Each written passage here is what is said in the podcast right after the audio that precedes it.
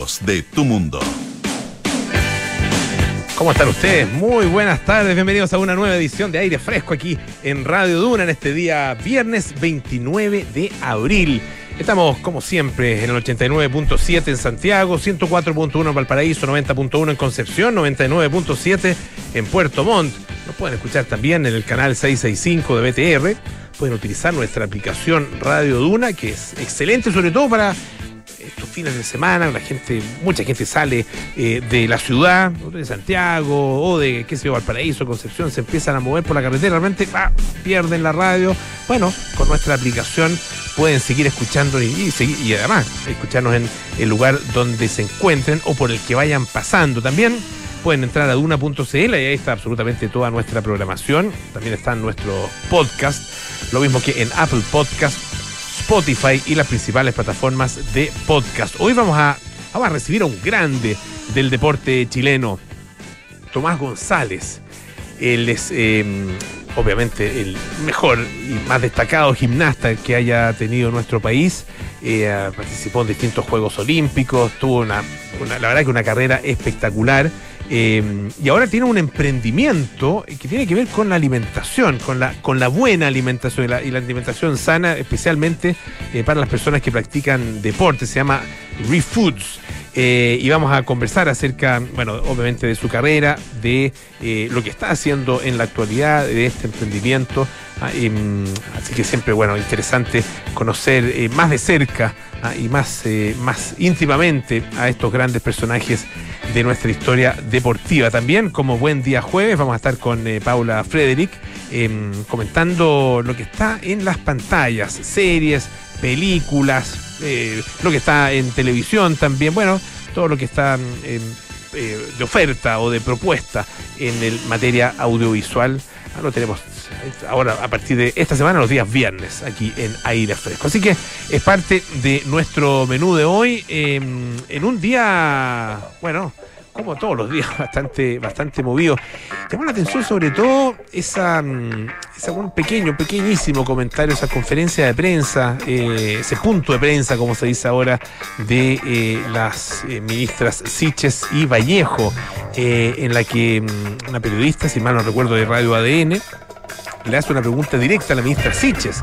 Dice, ministra Siches, ¿qué opina usted de la intención del Partido Republicano de bla, bla, bla, bla, bla? Ah, eh, a propósito de una, eh, comisión investigadora que se quiere hacer, etcétera. Eh, y le pega una. Primero le toca, al, la ministra Vallejo le toca el, brazo ah, y le hace un gesto como diciendo: aquí voy yo. Ah, esta la contesto yo. Se adelanta y la ministra bueno, es como que acepta, no, no, no, no, no podía decir que se echa para atrás, pero tiene una actitud corporal de, ok, bueno, acepto. Y efectivamente es la ministra Vallejo la que eh, responde esta, esta pregunta. Cuando la pregunta iba clara y explícitamente dirigida a la ministra Siches. Eh, yo por lo menos no había visto una cosa así tan con tanta evidencia. Ah, a, lo mejor, a lo mejor ha sucedido muchas veces en que es el vocero o la vocera la que contesta eh, preguntas que iban dirigidas a eh, algún otro ministro, pero yo no recuerdo una escena ah, con eh, estas características. Pero bueno, todos los días hay, algo, ah, y hay algo nuevo que, comentar en esta materia. Vamos a ver, vamos a ver qué pasa. Em, tenemos ahora al teléfono em, a una, nuestra primera entrevistada de la tarde. Em, porque vamos a hablar acerca de la mm, colecta, una, una colecta virtual de eh, la corporación La Esperanza. Ustedes saben, la corporación eh, La Esperanza que ya existe desde hace bastante tiempo, 26 años de trayectoria, y trabaja en la rehabilitación y la reinserción también en la sociedad de em, hombres, mujeres, incluso recién nacidos afectados por la droga. Y estamos con eh, su directora, Ana Luisa, Joan, eh, para conversar justamente acerca de esta colecta, del trabajo que están haciendo y del enfoque específico que tienen en estos momentos. Ana Luisa, ¿cómo estás? Muy buenas tardes, bienvenida. Hola, buenas tardes, Polo, a ti y a todos los auditores de la radio y te agradezco que nos, que nos den un espacio para hablar de este tema la verdad que, bueno, es, obviamente un tema que, es, es, es un tema enorme, gravísimo, que, que ocurre en, en, nuestro país, el, consumo, la, adicción, la dependencia de muchas personas y cómo esto además tiene impacto en, en la vida. Eh, no solo de la persona, sino que también de la familia y en, de, y en definitiva de toda, de toda la sociedad. Y ustedes tienen bueno, una mirada que, que, que ya, ya, es, muy, es muy profunda, eh, con mucho conocimiento acerca de esta, de esta realidad. Eh, ¿Cómo podrías describirnos la, la, fotografía, lo que está pasando en este minuto en, en, en, cuanto a la, la drogadicción? Y esto desde el punto de vista, obviamente, de quienes, de quienes están enfermos de, de esta adicción. Mm. Mira, eh, yo te agradezco la pregunta porque una de las cosas que nosotros queremos hacer énfasis es que en un contexto donde existe una, una percepción del problema, eh, la mayor parte de la percepción tiene que ver con la oferta, es decir, con los problemas del narcotráfico, mm. que son brutales, con, con la toma de sectores eh, y, y, y, con la pérdida de la paz en, en, en, muchos lugares donde la gente no puede vivir tranquila, etcétera. Pero hay otro lado de este problema que son los consumidores, es decir, la demanda por la droga. Y, y nosotros con el tiempo, eh, nosotros advertimos como Corporación Esperanza desde al menos hace unos 22 años, eh, con mucha fuerza, que Chile estaba transitando de ser un país, valga la redundancia, de tránsito a, Europa, eh, de, lo, de, las producciones de Perú y Bolivia, eh, estaba convirtiéndose en un país consumidor. Y, y, eso que en su momento era algo que, sí podíamos intervenir y, y, y disminuir a lo menos el impacto, se dejó, se dejó de lado y, finalmente no se abordó a tiempo. Y hoy día somos un país consumidor atractivo para el mercado, porque esto es un negocio. O sea, en definitiva, eh, hay gente que tiene clarísimo que hay demanda en Chile eh, y, y va y está dispuesta a correr los riesgos para poder aumentar esa demanda, ir variándola hacia otras drogas, hacia drogas más caras, hacia drogas más potentes eh, y entonces hoy día tenemos altas cifras de consumo, especialmente, yo lo he dicho siempre, en, en escolares, donde nosotros al menos hace cinco años eh, ocupamos el primer lugar en cocaína, marihuana, pasta base, eh, eh, tranquilizantes sin receta médica y, y, ocupamos el tercer lugar en éxtasis. Eso en escolares en toda América, más que Estados Unidos, más que Canadá. Y, y lo que a mí más me preocupa es lo que está pasando ahora en drogas químicas, ¿ya? Estos mismos niños, los escolares, aumentaron en los dos últimos años, en de, de, que había estudios CENTA, un 136% en el consumo de éxtasis, por ejemplo, un 106 en tranquilizante, un 53 en alucinógeno. Entonces, eh, esto no puede pasar como desapercibido en, entre medio de la gran cantidad de problemas que nosotros tenemos, porque después va a ser incontrolable. O sea, hoy día ya tenemos un problema dramático en consumo, pero si le, si le agregamos a que ese consumo, ese eh, eh, consumo en, en el fondo policonsumo, se le agrega las, las drogas químicas, estamos en, en una situación muy compleja. Eh, y eso tenemos que hoy día, hoy día no dejar pasar más tiempo, abordarlo. Eh, y yo lo último, eh, por lo, a la tu llamada, yo creo que la pospandemia es un momento delicado para quienes nos ocupamos del tema de la droga y a quienes nos preocupa. ¿Por qué, por qué razón? Porque venimos con un estado de salud mental eh, bastante crítico. Eh, lo que nosotros vimos es que durante la pandemia, por, por, por, por la oferta y porque, porque el, consumo de muchas drogas se da en contexto de, o, de, o de recitales de fiestas, de recitales musicales, etcétera, hay algunas drogas que bajaron. Sin embargo, todo lo que fue eh, recetas eh, tranquilizantes que, que, se recetaban cada persona aumentó muchísimo. Y, y, eso demostró que en el fondo estábamos con, un, con una, una salud mental muy deteriorada. Y eso es algo que se ha podido probar de distintas maneras, no solo a través de esta encuesta de senda, sino que de, de, de distintas maneras. Y entonces cuando está esa salud deteriorada, eh, nosotros tenemos que ver que estamos, este, hoy día nosotros consumimos droga para pasarlo bien y también para dejar de pasarlo mal. Eh, nos vamos a los, a los dos extremos. Y entonces en ese, para dejar de pasarlo mal, hay una gran cantidad de personas que está con ansiedad, con angustia, con una serie de cosas que podrían entrar al mundo de las drogas. Drogas no necesariamente todas adictivas, sino que algunas que son drogas que, que, que, lo que hacen es una adicción más bien social y psicológica más que, más que de cuerpo. Pero también está ese otro grupo, especialmente los jóvenes, que estuvieron mucho tiempo encerrados sin pasarlo bien y que ahora quieren ir a recuperar el tiempo perdido. Y en esa recuperación está eh, un, desenfreno en muchos sentidos. Y, también ahí hay un punto de preocupación. ¿Ya? El aumento del éxtasis, del LCD, eh, de, en el fondo el TUSI, eh, todas estas drogas que en definitiva van a exacerbar los sentidos, etcétera. Estamos conversando con Ana, Luisa Joan, que es directora de la Corporación Esperanza, em, a propósito de la colecta virtual que están eh, realizando a partir de hoy. Em, y, hay, un, hay un énfasis este año que está puesto en eh, la rehabilitación eh, de, hijos de madres con problemas de adicción y también la reinserción de esas propias madres. Mm. esos, es, la rehabilitación, la reinserción, eh, son realmente posibles eh, en, una escala, digamos, que, logre abordar la dimensión que tiene hoy día el, problema eh, y qué es lo que hace falta para eso. Si uno ve escala, no haríamos nada. O sea, quiero ser súper honesta. el problema, hay 649 mil personas en Chile con problemas, con consumo problemático de drogas. Y el Estado compra, es decir, ofrece eh, menos de 30.000 mil eh, programas. Entonces, entonces no, no, si te vas a la escala, eh, nos quedamos en la casa. Mm. Entonces, lo que nosotros planteamos es que esto, aunque sea uno a uno, ya es una cosa maravillosa. Igual, el Estado hizo un esfuerzo en que en mujeres, por ejemplo, Senda, eh, tuvieran al menos un centro en cada región.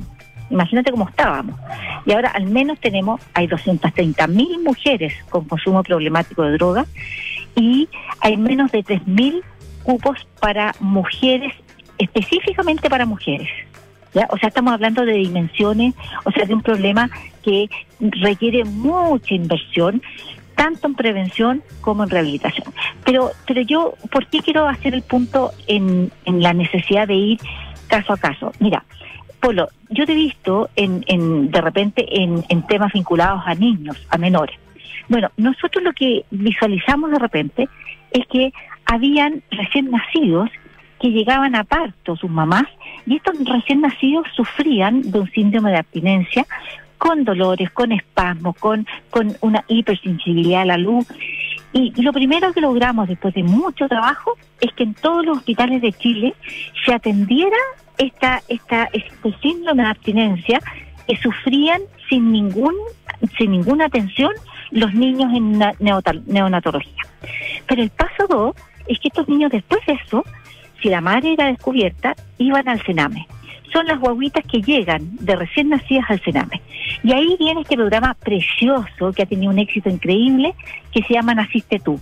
Y es que nosotros vamos, cuando nos avisan la, la, la asistencia social o Chile, o, Chile que contigo, que hay una mamá que llegaba a parto con droga, normalmente viene de, calle, con pasta base, eh, y nosotros la convencemos para que se vaya a rehabilitar con nosotros al centro de La Esperanza y a los tribunales de familia le convencemos que la guagua también pueda irse con nosotros. Y entonces mamá e hijo se van por 18 meses, o sea, un año y medio internadas con nosotros, y después las acompañamos 18 meses en la reinserción.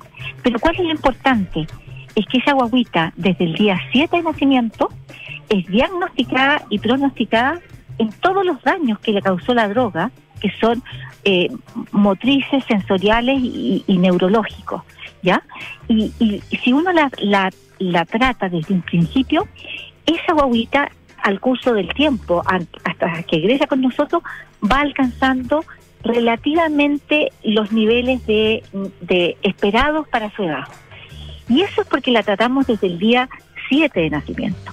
Si esa guaguita se va al cename, se va sin mamá, acá nosotros le rehabilitamos a su mamá, y sin ser tratado. Por lo tanto, esa guaguita va a tener probablemente una vida institucionalizada, pero además deserción escolar, problemas cognitivos severos, problemas conductuales severos. No es que nosotros sanemos totalmente, lo que hacemos es disminuir considerablemente el impacto que le causó la droga durante el embarazo. Y hacemos visible esta guaguita. Ahora, ¿cuál es el punto? Que esto que es maravilloso, que esa guagua no va al cename, crece con su mamá, se le trata, disminuyen sus daños, no recibe un peso del Estado. Nada. Y nos cuesta 230 millones de pesos el, el programa, que es un programa piloto, y, y, necesitamos la ayuda de todos. Yo, yo lo que pienso, ¿cuántas veces nos agobia los problemas de los niños en el Cerame. Niños que pueden estar 18 años ahí.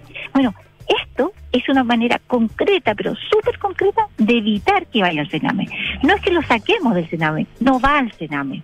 No va, se rehabilita, tiene a su mamá, tiene cariño, su mamá se reinserta en la sociedad. Fíjate que nosotros tenemos un 71% de adherencia en este programa. Más del doble que lo que se tiene en dos veces y media que lo que se tiene en hombres, población general, de mismo nivel de gravedad. Imagínate lo maravilloso. Pero no solamente se rehabilita esa mamá, sino que esa guaguita y esa mamá además, que tiene en promedio tres hijos, esa mamá además trabaja para recuperar a sus otros hijos.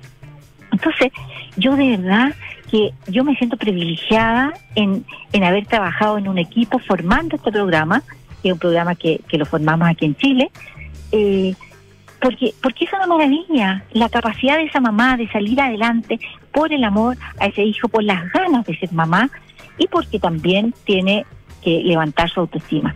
Y la posibilidad de ese niño de darle un futuro con, con, con que tenga oportunidades es también maravilloso. Entonces yo quiero convidar a todos los que nos están escuchando a que cada vez que han sentido pena, desesperación, rabia, impotencia por lo que los, pasa a nuestros niños que están institucionalizados, que tomen eh, eh, internet, el teléfono, lo que sea, y en, y en donaesperanza.cl nos hagan su aporte, porque ese aporte 100% se va a la rehabilitación de estos niños.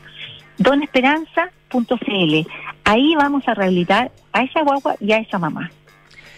Donaesperanza.cl, la verdad que es, el, es, un llamado muy elocuente el que tú haces, Ana Luisa, eh, porque claro, eh, hablamos mucho y, nos, y, mucha gente nos llenamos la boca ¿eh? de, de, crítica, de, de, de, rabia, tal como tú lo, lo expresas, ¿no es cierto? Muchas palabras en relación con los niños que están en el Sename pero de repente hacemos re poco. ¿ah? Y esto es una manera de, de colaborar con, eh, con, una institución que sí está haciendo muchísimo ¿ah? por esas madres y por esos niños. Ana Luisa Joan, directora de la Corporación La Esperanza, muchísimas gracias. Donaesperanza.cl, muchas gracias por esta conversación, que esté muy bien. Gracias a usted y otro día, Polo, conversamos de tantas otras cosas que nos están afectando en materia de drogas. Encantado, ya. encantado. Ya. Gracias. Muchísimas gracias. Nos vemos, adiós.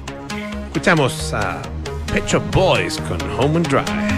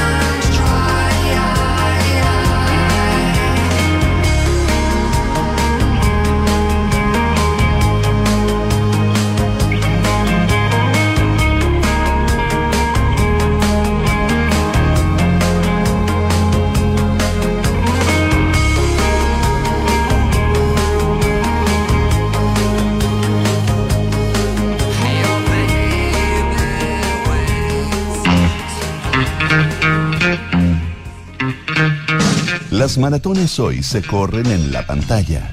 En aire fresco, Paula Frederick nos prepara para un fin de semana lleno de películas y series.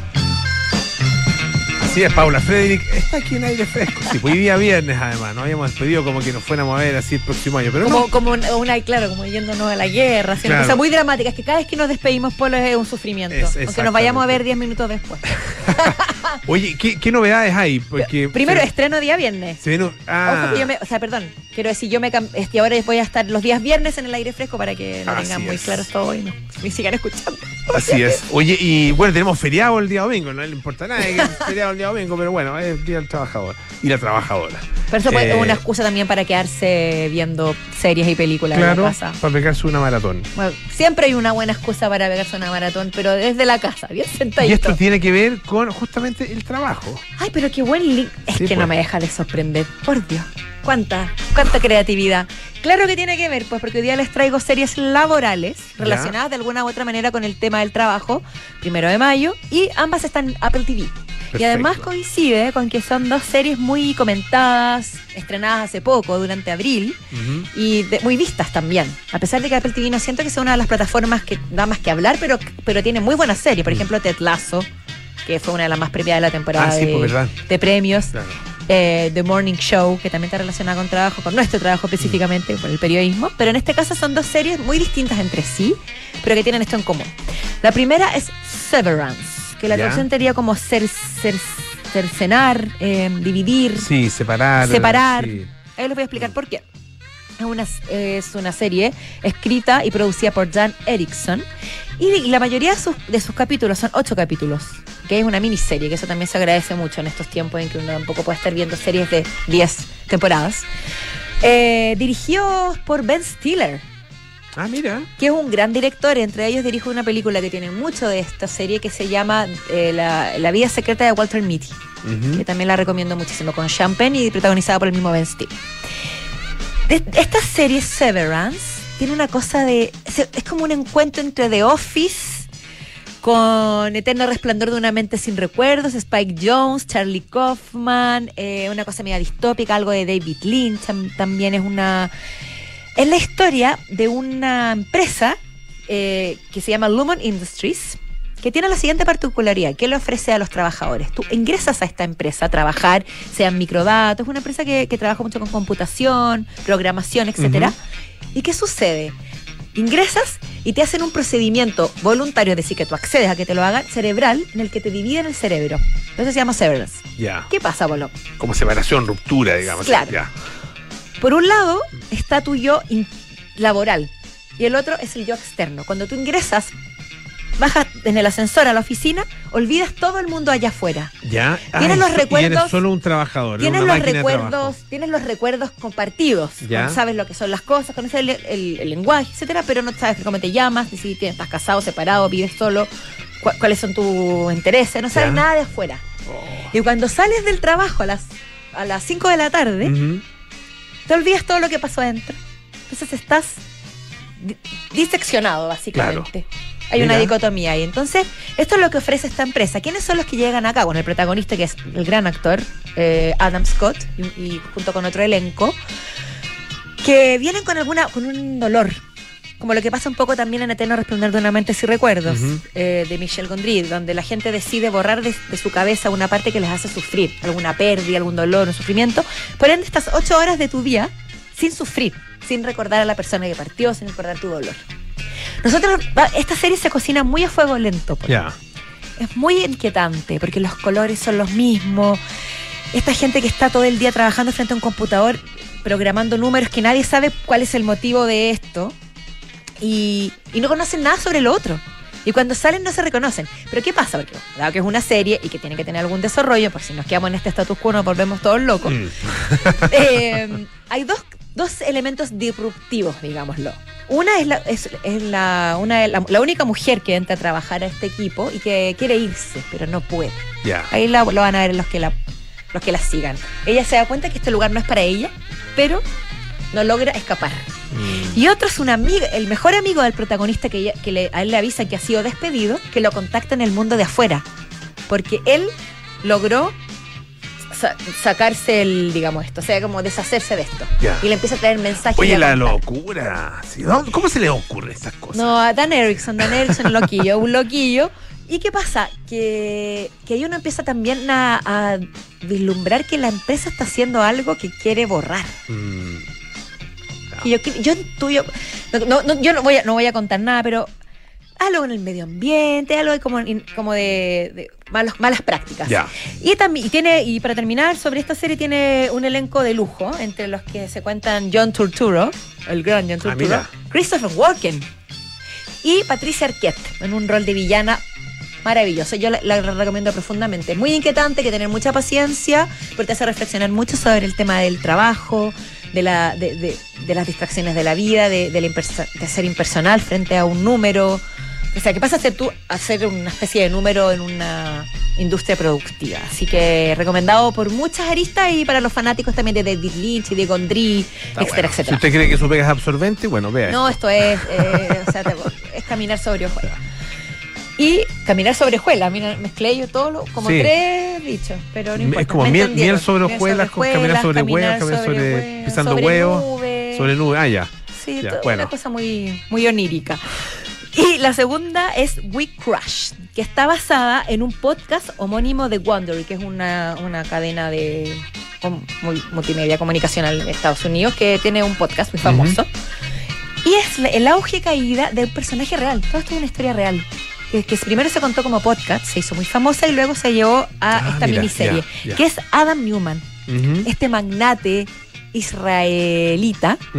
Que eh, realizó una startup llamada WeWork, por eso se llama We Crash, así como nosotros caímos, como una lego- es una, una representación del nombre, que junto a su mujer Rebeca, eh, él lanzaron este cowork, este espacio en Nueva York, donde la idea, lo que se vendía era la idea de trabajar en comunidad, donde todos podían participar, crear juntos, con, tipo una especie de entre Google. Facebook, con mesas de ping-pong, bar abierto mientras trabaja, gente conversando, mucho, muchas fiestas, mucho, mucho, mucho tiempo libre, pero que te invitaba a la producción.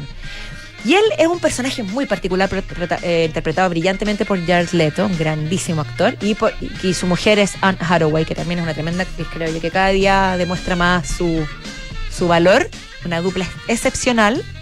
Él es casi reconocible en el personaje.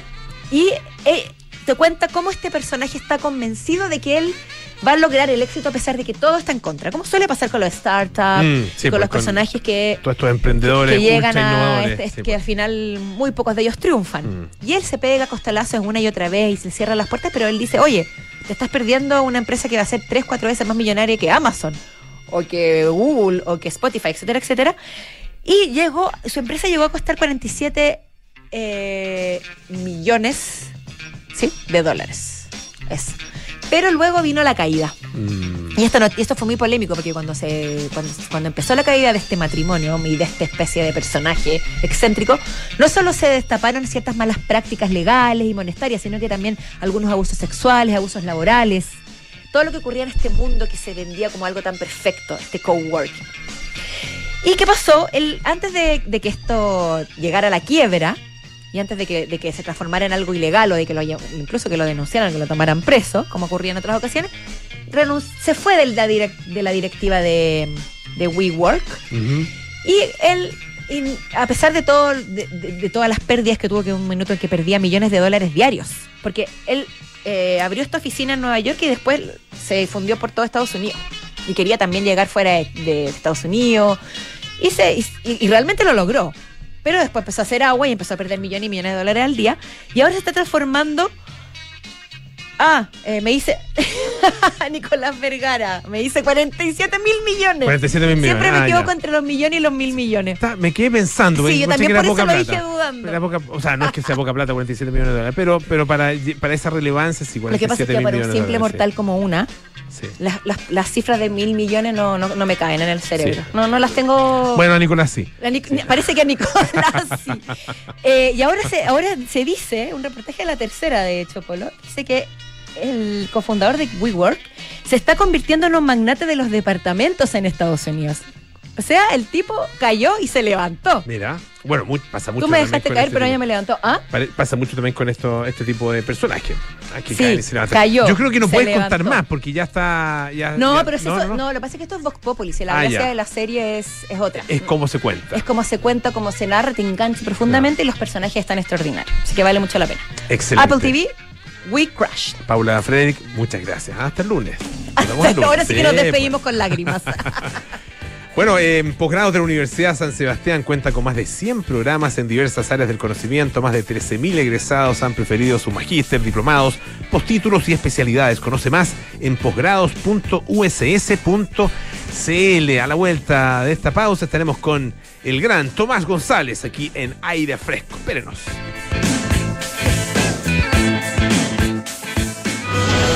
En Advance de la Universidad San Sebastián estamos buscando talentos que sean capaces de liderar equipos y generar nuevos proyectos profesionales. Si quieres perfeccionar tus conocimientos, estudia en Advance USS, el programa líder en Chile que te entregará las herramientas necesarias para potenciar y destacar en tu vida profesional. Postula a una nueva carrera en modalidad online o presencial para admisión 2022 en advance.uss.cl. Cariño, ¿cómo estás? ¿Sigues trabajando aún? No, no, estoy viendo la página de Verisur. Quiero averiguar de poner una alarma. Desde que les robaron a los del tercero, no me quedo tranquila. Sí, buena idea, pero ¿se puede instalar en un departamento arrendado? En el sitio web dice que se puede, ¿eh? y si nos cambiamos la vuelven a instalar en donde estemos. Ah, perfecto. Llamemos entonces. Contrata la alarma Cero Visión, capaz de actuar antes de que lleguen las fuerzas de seguridad. Llámanos al 600-385-0003 o calcula online en verisur.cl. Activa Verisur. Activa tu tranquilidad. Empieza tu día con la información más completa de la jornada. Hola, soy Rodrigo Álvarez y los invito a que nos juntemos de lunes a viernes a las 7 de la mañana en Duna en Punto. Toda la información que necesitas para comenzar la jornada, las noticias y la voz de sus protagonistas, el análisis y los datos imperdibles, una mirada ágil y completa de la actualidad. Parte el día sabiendo y conociendo todo lo que está ocurriendo. Duna en Punto, de lunes a viernes, de 7 a 8 de la mañana por la 89.7. ¡Ey, ey! Fa- familia, familia, suegra, por favor, atención. Pongan atención que va a hablar el niño. Familia, tengo una noticia que contarles. Después de mucho tiempo, años de esfuerzo, años, lo logré, lo logré. ¡Me compré el auto! Pero ¿cómo tan, güey? Comprarse un auto ya no es una buena noticia. Descubre la nueva forma de suscribirte a un auto en smarticar.cl sin hacer trámites, pagar mantenciones, patente ni seguros. Porque hoy comprarse un auto no es Smarty. Smarticar, tener un auto nunca fue tan fácil. No, pero ¿cómo tan? Estás en aire fresco con Polo Ramírez. Ya estamos de vuelta aquí en aire fresco. Esto es Radio Duna para los que buscan un, un nuevo lugar y para los inversionistas. Una semana de ofertas imperdibles en oportunidades inmobiliarias LT. Las últimas unidades de distintos proyectos con descuentos irrepetibles hasta el 30 de abril. Hasta mañana nomás. Entra a oportunidadesinmobiliariaslt.cl. Bueno, tenemos el honor de recibir acá en nuestro estudio al eh, más grande gimnasta que ha tenido nuestro país. Ustedes saben inmediatamente de quién estamos hablando. Tomás González está acá en aire fresco. ¿Cómo estás, Tomás? Bienvenido. Hola, muy bien, ¿y tú? Bien, también un gusto de tenerte acá en el, en el programa. Eh, vamos a conversar obviamente sobre tu, tu carrera, el- en qué estás en este minuto, pero también vamos a, eh, a conversar sobre un emprendimiento en el que estás eh, participando. Así es. Así que tú nos vas a co- contar ahí también los detalles, pero cuéntanos un poco en, en- en qué estás en este minuto. ¿En qué estoy? A ver, me tomé un break a fin del año pasado de tres meses fuera de Chile. Me fui a, España y ahí estuve viajando un poquito, un poco ya preparando mi, mi retiro, un poco del alto rendimiento. No, lo, no, no está 100% oficial aún porque sigo entrenando y todo, pero, pero ya estoy pensando en dejar el alto rendimiento. Sigo entrenando, pero de manera más, más light, por así decirlo. Así que ya enfocado en, en mi nuevo emprendimiento, en Refoods y en mi escuela, por supuesto. Tú eres súper joven, eh, pero has sido una carrera larga. Sí, Ah, porque empezaste sí, sí. muy chico. A los Ah, 6 años. A los 6 años. Sí, 6 y ya tengo 36. Claro. Entonces toda mi vida he hecho... son 30 años de carrera Claro. para alguien de 36 años. Sí, Claro. pues entonces sería como una jubilación. Claro, sí, claro. Así que ya pensando en qué, en qué me voy a, a qué me voy a dedicar, siempre relacionado obviamente a deporte, hábitos saludables, eh, etcétera. Y por lo mismo estoy dedicado a mi escuela de gimnasia, que, que estamos desde el 2016. Tenemos sede en Santiago y en Yanquihue, y ahora ya partimos con Refoods hace un año más o menos.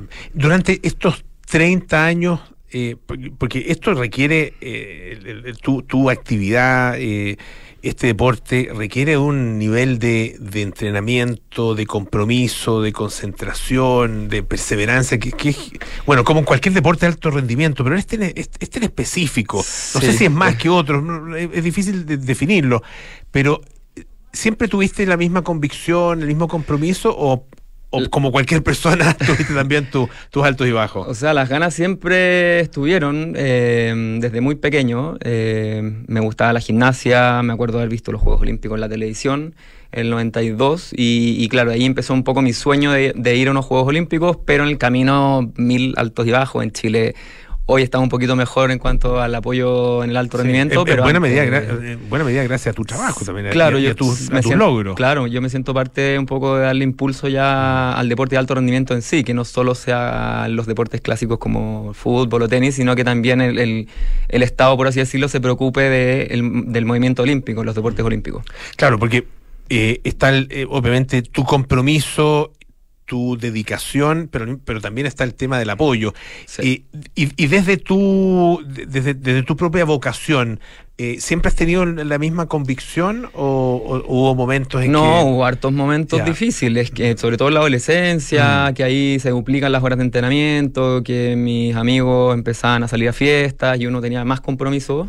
Era difícil, difícil y también yo no me iba bien de repente en algún torneo, pero no seguía sin tener casi nada de apoyo, entonces súper complejo, de repente dejaba de entrenar tres meses, luego volvía y así, un poco altos y bajos, mi entrenador que me formó, que era un, un ruso que estuvo acá unos años, se fue cuando yo tenía 16, de ahí estuve cinco años sin entrenador, entonces fue bien complejo, en verdad. Eh, utilizando la, la palabra, bueno, eh, no puede ser más apropiada. ¿Cuándo fue el salto, ah, dirías tú, El de- salto, de, tu carrera? Mira, cuando yo pude conformar un equipo de trabajo, un equipo de trabajo, eh, después de estos cinco años un poco solo, sin entrenador, eh, logré conformar un equipo de trabajo con un ex gimnasta cubano, Joel Gutiérrez, que es el técnico cubano que me preparó para, para Londres 2012. Y mi kinesióloga Daniela Fingerhut por la parte kinesiológica médica, por así decirlo, eh, bueno, con un doctor a cargo y todo, pero, pero ya desde ese minuto sí cambió un poco el sistema de trabajo, yo me dediqué más a lo que tenía que hacer, eh, sin, sin tanto desgaste, por así decirlo, en las otras áreas, así que ahí decidí congelar la universidad, obviamente, un par de años y, y prepararme bien para Londres 2012, que eran mis primeros juegos. Estamos conversando con el gimnasta Tomás González, eh, a propósito, entre otras cosas, de eh, un emprendimiento, el cual ya nos va a entregar eh, todos los detalles, pero también eh, hablamos acerca de su carrera. Londres 2012, obviamente que lo recordamos todos y recordamos tus saltos y recordamos ese, eh, es, esa, es, ese triunfo, porque la verdad es que si bien no lograste medalla, llevaste a la gimnasia de nuestro país a un lugar donde nunca había estado a, Sí, eh, a un nivel que no, que no, que no conocíamos. Y muchas personas probablemente conocieron eh, esta disciplina gracias a ti. La verdad es que sí, hubo un boom de la gimnasia después de mis finales olímpicas. Yo, claro, para mí, como tú dices, fue un- una victoria, 100%. O sea, yo ya haber clasificado a la final, a los ocho mejores olímpicos, en esos juegos fue un orgullo inmenso estar al lado de China, Rusia, Japón, Estados Unidos, peleando ahí a, a- a décimas de, de la medalla. Para mí ya estar en esa final era un logro y obviamente cuarto muy cerca de, de la medalla, pero, pero yo estaba súper feliz, la verdad. La prensa, bueno, siempre es un poco complejo lidiar ahí con, con las expectativas, que todos pueden tener distintas expectativas, pero en lo personal, eh, lejos fue mi mejor logro eh, de mi carrera. Yo creo que do- esto doble cuarto olímpico, ya luego Río 2016, un séptimo olímpico también, que para mí significó muchísimo porque venía recuperándome de una lesión importante. Eh, ¿cómo, ¿Cómo fue ese momento y cómo lo viviste tú, el- el- el- los Juegos de Londres específicamente? Uf, era mucho estrés. Yo estaba como en modo, modo avión, por así decirlo. Ya estaba como enfocado, trataba de, no, de abstraerme de, de un poco. También estaba bien restringido en cuanto al contacto con otras personas. Mi entrenador fue bien duro en ese sentido. Eh, me tenía como bien eh, exigido, eh, tanto dentro del, del- del gimnasio como fuera. Yo sabía que no podía tener mucho contacto con el exterior, obviamente priorizando la concentración. Fue como un sueño, la verdad. Ahora, o sea, cuando yo me acuerdo de Londres 2012, para mí es como, como haber estado en un sueño. Fue súper loco, súper loco. Eran mis primeros Juegos Olímpicos, estaba súper nervioso, sabía que tenía opciones, pero eh, apuntábamos a suelo y salto y, resultaron las dos finales y cuarto en los dos en estas dos finales. Entonces, pucha, fue una meta más que cumplida eh, y a la vuelta una locura también por la exposición mediática. Me contaban que acá lo vieron en directo, los colegios, los trabajos, y yo nunca pensé que podía pasar es- ese, ese fenómeno con un gimnasta. Entonces, súper orgulloso de, de que de haberle mostrado también a los chilenos que sí se puede llegar a ese nivel en un deporte como la gimnasia que es tan exigente. Claro, y pasaste a ser, a ser uno de los grandes nombres del deporte chileno y ese momento pasé- pasó también a ser uno de los grandes momentos del, del, Olímpicos. del- del- claro, de- de- del deporte olímpico eh, de nuestro país y va a quedar ahí eh, para todos en, eh, en la memoria. El- lo, lo que, lo que viene, porque, porque ya empiezan a, claro, empiezan a pasar los años, los, los rendimientos de un deportista ya no son los mismos que antes. ¿Cómo es ese proceso y cómo se, cómo se vive? Uf, claro, el tiempo pasa, uno va acumulando lesiones, van pasando los años, eh, las recuperaciones se lentecen, obviamente cuesta seguir a, un nivel de una carga muy alta.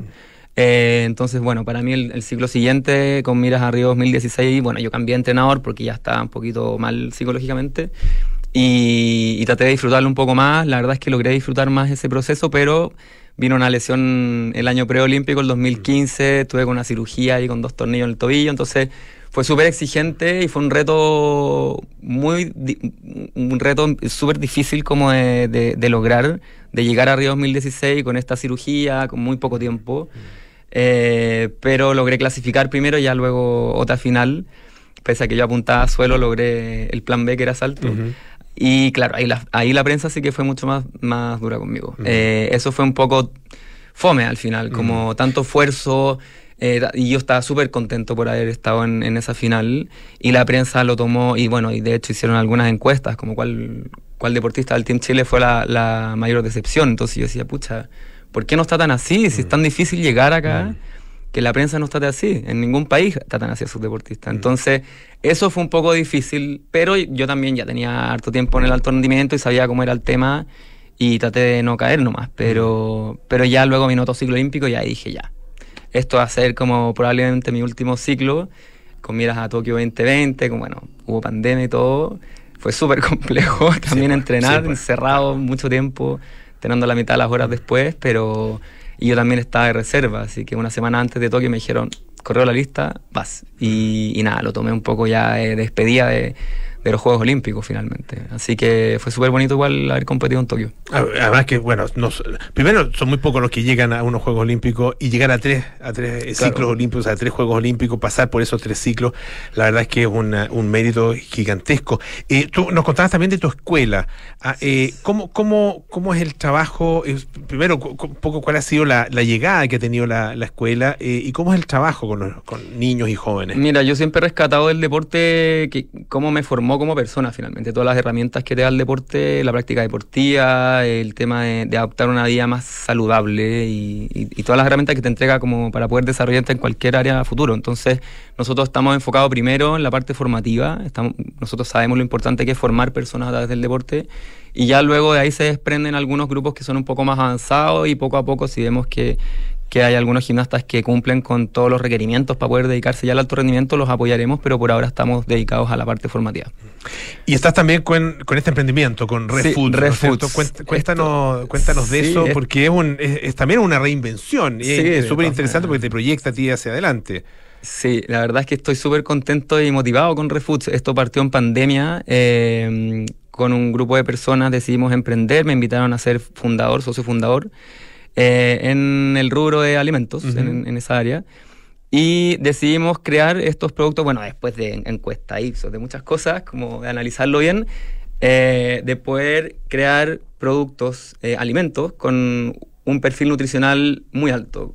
Esto se refiere a que tiene una densidad nutricional muy alta. ¿Qué significa? Que, te- que la cantidad de eh, nutrientes positivos que tiene para nuestra salud es mayor que, que la- que los perjudiciales.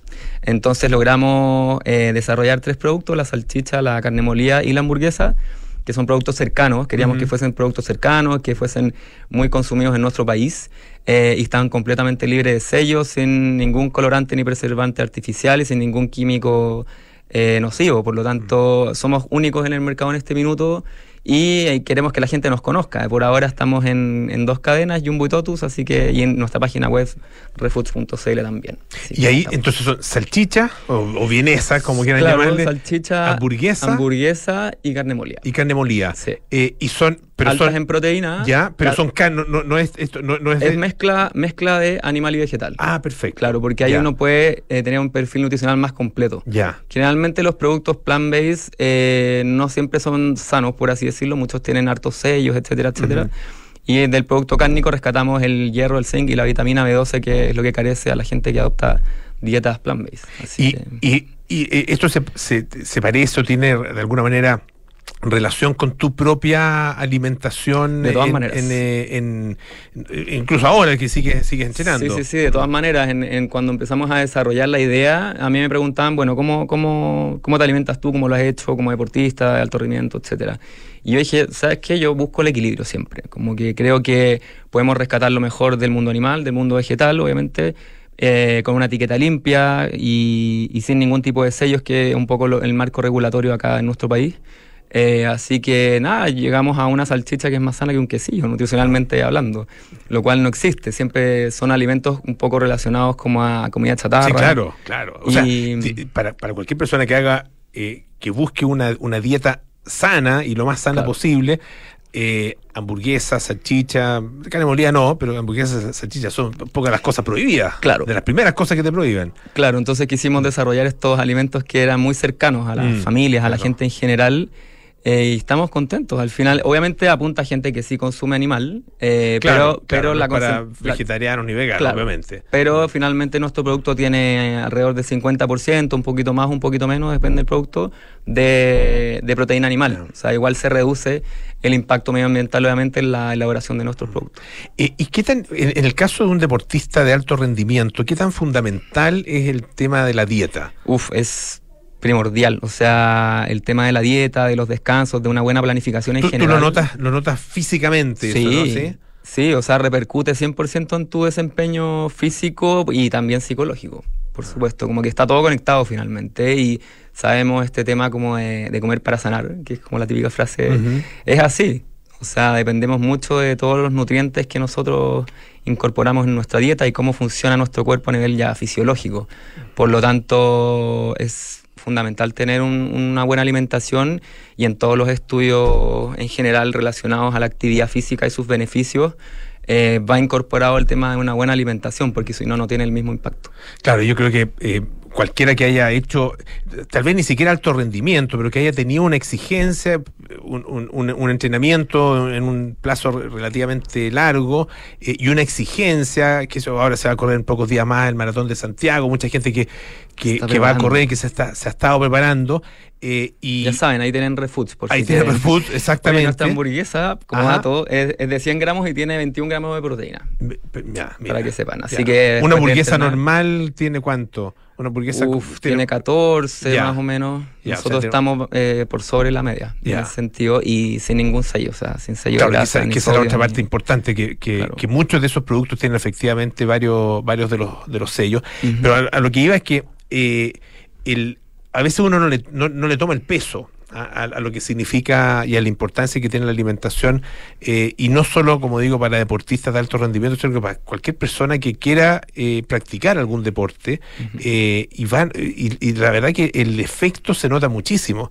Eh, de hecho, cuando uno conversa con algún entrenador y todo, lo primero que te dice, si uno anda más o menos nomás, lo primero, ¿comiste? ¿Qué comiste? ¿O ¿Comiste bien o, o- o- o- o- o- no sé, o te alimentaste mal? No sé.